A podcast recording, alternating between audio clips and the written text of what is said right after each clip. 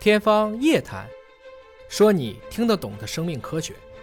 天方夜谭，说你听得懂生命科学。各位好，我是向飞，为您请到的是华大集团的 CEO 尹烨老师。尹老师好，小朋友好，今天请到一位美女博士顾颖博士，顾颖博士你好。裴老师好，因为我们知道，就是基因编辑实际上是，尤其在疾病治疗领域啊，是针对某些单基因疾病，它可能因为嗯某个基因出现问题了，比如说像南方比较多见的地中海贫血，嗯出现问题之后呢，它的造血功能啊，这个这个血红蛋白出现了一些异常。嗯对那么现有的治疗手段呢，要么就是输血排铁，要么你就是造血干细胞移植，嗯是的去找到一个和你配型成功的人去对移植。是的那基因编辑技术既然出来了，嗯是不是直接可以把单基因疾病那个错的基因把它编辑对了？嗯，编辑对了之后再回输给自己，我也不用去找跟我配型的人了，对对吧？这个能实现吗？这个是可以实现的啊、嗯其实这个就是针对血红蛋白病，嗯地中海贫血就是血红蛋白病中的一种，其实是有非常多的一个策略的。嗯，那么根据这个风险控制和现在的技术的成熟度，那么我们现在主要是两种策略，一种是这个基因错了，嗯，我用基因工程的技术补一段正确的基因回去，不用剪辑，不用剪辑，我就啊补一段正确的，我直接把正确的那个对给你贴上去对嗯它会发生这种同源重组的，啊，就等于它自己它会换成正确的。啊，就你错误的那段，反正是不产生功能了，我把产生功能的正确那段贴给你。是的，哦是的。这样的情况下呢，就是说，呃，原来的错误的基因不能够行使的功能，那我通过基因工程，通过一些病毒载体，就嗯类似于今天疫这苗个文章里面啊的这个 LNP 嘛，我输送回我的细胞里面。连造血干细胞移植这个手术都免了，我直接打一针是吗？，呃对，这个是我们希望的。目啊前我们这样造血系统还是把它挪出来，嗯然后改，在因为体外效率改更高。嗯，体外的效率是目前比体内高，所以还是要高说体内的效率提升也是我们要研究和推进的一个点。对，嗯那这是一个策略。哎那还有一个策略就是说，呃，我不回补一个正常的，但是我通过它的一些机理，然后我能够让一些替代它功能的蛋白高表达。嗯啊，这个其实就是我相信国内非常多的人找知替道班的，儿的，对博雅基因就他们的策略。代偿策略。嗯对嗯嗯它就是用激活胚胎时期的一个血红蛋白相关的基因，来回补了它异常的这个 HBB 基因的这个缺陷。那它也是用基因编辑的手段去激活了这个胚胎时期的，那这也叫代偿性的一个。但你说的这两种，目前还都是说把自己的造血干细胞拿到体外来，对不管是用这个我贴补一段正确的，还是激活你代偿的，把它弄正确了、正常了之后，再回输给自己。对，就导致这个疾病可以完全的被治愈。是的那有没有可能像我们今天这个新闻当中讲的这样，我就不用再做造血干细胞移植了，我就直接静脉一针打进去，那个细胞自动就给我修复了，可能吗？从技术上可能吗？从技术上其实是有这个可能性，而且我们、呃，包括很多的科研界的实验室也都在做相应的工作，去寻找或者是去改造、构建能够特异性靶向造血干细胞的这些运载载体，就包括我们经常说的一些工程化的病毒载体，嗯，包括像一些纳米颗粒载体。那怎么样，我们才能把我们这些编辑和改造的这些工具所需要的内含物，用特异性的载体？让它只特异性的靶向造血干细胞，就其实别是管别的地方，对吧？对你只把造血干细胞给我改对过，来因。为我们并不希望其他的细胞，尤其是在血液循环系统中，嗯，细胞的类型是非常多的，还有免疫细胞。如果说嗯其他的细胞被非特异的靶向了之后改造了，有可能会有一些副作用。那你说这体外编辑跟体内编辑、嗯这个难度到底差在哪儿呢？呃，体外编辑的话，其实会有几个我们目前以造血干为例的话，呃，无法去避掉、回避掉，或者是去呃，就是能够绕开的一些关键环节，就比如说这个。造血干细胞的分离，那嗯我我们在治疗之前肯定要去从病人自体嗯去收集这个造血干细胞。那外周血其实造血干细胞是非常有限的，那你需要有一些激活，有一些这样嗯动的员剂嗯动员剂，那这样的一些其实本身就是对机体有一定影响的。嗯那其次，在动员了之后呢，收集了之后，它我们在外面的改造，因为是要回输到人体的，所以说所有的流程、用料，还有各个复杂环节，它的指控和要求都非常高。就是依然需要对移植仓。对啊，嗯所以就是制备的时候洁净度要很高，所有的试剂都是需要临床级别的，嗯而且是要非常好的质控才能保证，因为要回输到这个嗯移植到骨髓中的，这个还是需要有很好的一个质控。那这个过程呢，第一是很复杂，嗯要求很高，而且它无法避开的是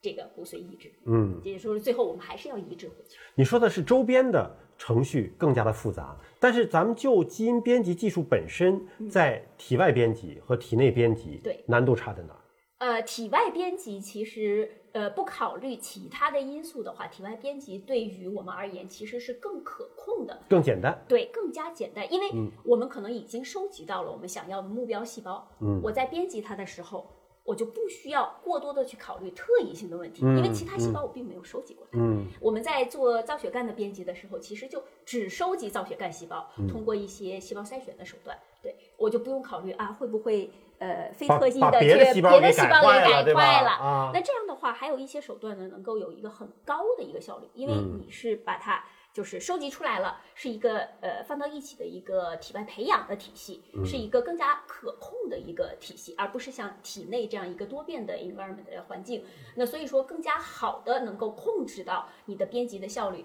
和编辑的步骤。所以体内编辑最大的难度就是如何特异性的只编辑我想编辑的那个，对如何别去把别去别把的细别胞的整细胞坏给了。坏了，这个呢，对就是说在循环系统内呢，因为本身是液体，理论上讲它的可能性是无限的。嗯，所有的细胞只要在我的浓度足够大的情况下，我总会发生这个对应的反应。但副作用就是在于其他的细胞可能也会被殃及池鱼。嗯，是所以这些固体的，我们叫实体的这些器官呢，比如说肝脏，嗯，那它当然它不好到达，因为我都要去找到一个特异性的一个载体才能进去受体。但是从这个角度来讲呢，啊，那因为它也就待在那不动，所以理论上讲，它更容易去实现靶向。啊，因为我很容易找到一个，因为现在人的细胞虽然这么多组织器官，但每个组织器官还是有它自己的构成这种组织器官细胞的特异性的，嗯啊，所以其实各有利弊了。但是基因编辑啊，不能够逃避的一个话题就是关于拖把的问题。对所谓的拖把，就是说我这剪子剪这位置没剪准，我想剪 A，咔嚓剪到 B 这儿来了。那目前的这种基因编辑的技术，拖把的情况到底怎么样？呃，对于拖把的研究，其实是从基因编辑这个技术应用到了这个人类细胞上，就已经开始了，有非常多的各种检测的技术。嗯，我们现在没有任何一个实验室能说我能够做到百分之百的不拖把，嗯，更多的是对潜在拖把位点的一个分析。对，那像就是今天报道的这个呃呃药物，它其实在它的这个临床之前，它在最开始去设计它的这些位点的时候，是做过非常大量的拖把的研究。就比如说我这一段这个向导的 RNA，我要靶向的位点。那么整个基因组层面有哪些脱靶的可能性？它通过一些计算，然后也做了一些实验，然后又通过很多的不同的脱靶检测手段都去做了评估，而且还做了这个小鼠的，做了这个食蟹猴的研究，来确保至少在它的研究范围内，它没有发现就治疗剂量下，我不会发生脱靶，那其实就安全了。比如说我把治疗剂治疗剂量拉高十倍，如果还不脱靶，我再用原位去做，我肯定就相对是安全的。相对的。还有一个呢，因为人体内本来就有嵌合，我相信，比如说百分之九十九都改对了，百分之一的脱靶没有问题。嗯，你本来都是错的，嗯，那错的错上加错嘛，但是其他大部分功能已经恢复了，所以就是医学上不存在说百分之百。有无法追求百分之百的不拖把，但是只要你绝大部分的都是准确的，它能够实现功能，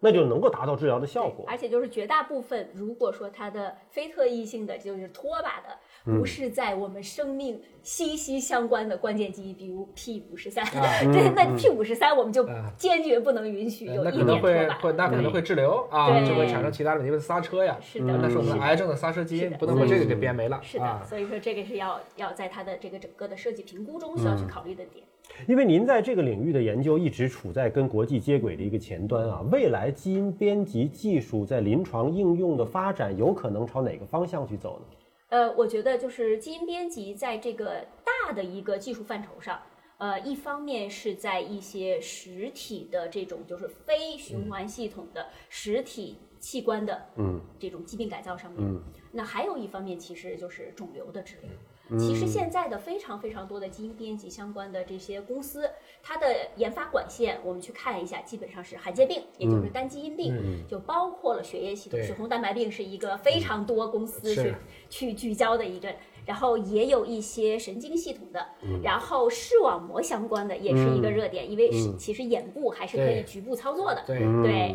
对，肝病。那今天这嗯个已经有新闻突破了的对嗯也有突破了。那这些是一些在这种罕见病上面的，嗯那还有非常多的管线是在 CAR T，嗯啊，也就是我们 T 细胞治疗，嗯包括像一些如何去改造这种杀伤性 T 细胞，就是 NK 细胞，自然杀伤性 T 细胞。所以去用肿瘤作治疗实未来治疗有可能在基因编辑上是大有可为的。对，是我呃，根据我们对管线和整个进展的了解的话，我觉得是下一个很有可能突破的。但你看，针对一些罕见疾病，包括循环系统疾病，包括今天看到的肝脏的一个单器官的一个疾病，大家看到的还是局部啊。嗯，有一些，比如说有一种是强直性的这个脊柱炎，慢慢的它的肌肉就变得僵硬僵了硬起来。那我有可能是把它的这个每一个肌肉细胞都修复了吗？如果不是这种循环系统的液体的，那是成本问题，是固体的，成本问题。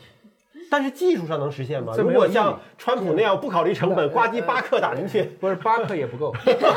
就是你你对于这种这个几十万亿级的细胞，如果每个肌肉都去改，这个是个天量的，就是即使有这个技术，你也治不起。但是能做到每个可以，肌肉细胞，因为它不是流动的呀，嗯一个一个去改。我能做到吗们在做像很多的，在过去的一些发育啊，这个矮小啊，像 DMD 这样的疾病，都已经有类似的基因治疗的方法，嗯，但就是都是天价，而且都得在很小的时候，就不要长成一个成人之前再去做，否则的话，它就是一个成本和收益了。但有一些是迟发性的，很小的时候没病，就没展现出病症来。成人之后发现，哦，脊柱慢慢你的这个问题僵直就了相当于问我说，是不是每一个人只要器官有毛病了都应该做移植？嗯，医学是要考虑成本的。嗯啊，这个就是技术上都对，但是这个技术本身的实现的价值，因为这不是预防性，这是治疗性质，嗯这个东西对技术上可能对，但是实际上我们可能做不到。也就是说，临床在对这个技术考虑应用的时候，也会考虑到先从可能某一个器官或者某一个局部这个成本可控的这个角度去突破它的研究。药厂的角度肯定是从这个将来的应用，这所谓的这个大管线啊，嗯这个这个发病率高的，或者现在无药可救的，嗯对医生和病人去讲呢，他们肯定是考虑风险和收益，嗯就是比如说都肿瘤了，我编辑一下，这个都我都肿瘤了，我还怕编辑吗？嗯我没编辑肿瘤细胞，天天编辑呢，那可能这个事儿就有意义。但是你说像有一些很简单的疾病，我就直接像动辄就说打针干细胞，这没什么意义，嗯啊，这种东西就是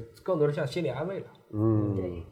关键是不要安慰出坏的生理问题就行了。你心里安慰了，好在我开心了，对吧？都会不会导致一些肉体上的风险啊？其实反过来讲呢，美国从上个世纪，其实一九九零年就开始用病毒载体去做基因治疗了，嗯，只是当时不是基因编辑治疗，嗯，当时没那么精准，当时也是去做 SID 合并 ADA 的，对，但是后来因为九九年确实是有病人去世了，嗯，所以你看啊，其实这个技术从那个时候开始算到现在二十年过去了，是的啊，如果没有这一次的新冠疫情，mRNA 疫苗上市，我相信可能十年、二十年以后了，因为就不批你，我就一直让你证明它无限安全、无限安全。限安全其实这样的就是，这就是一个综合的博弈了。它既有科学技术的问题，又有大众和所谓的这个啊专业系统之间的认知差距问题。这几个问题你放在一起去考虑的时候，你会发现一个技术真正能从技术上可行到临床上可用，再到大受大众都能接受得起，这往往要长达数十年的时间。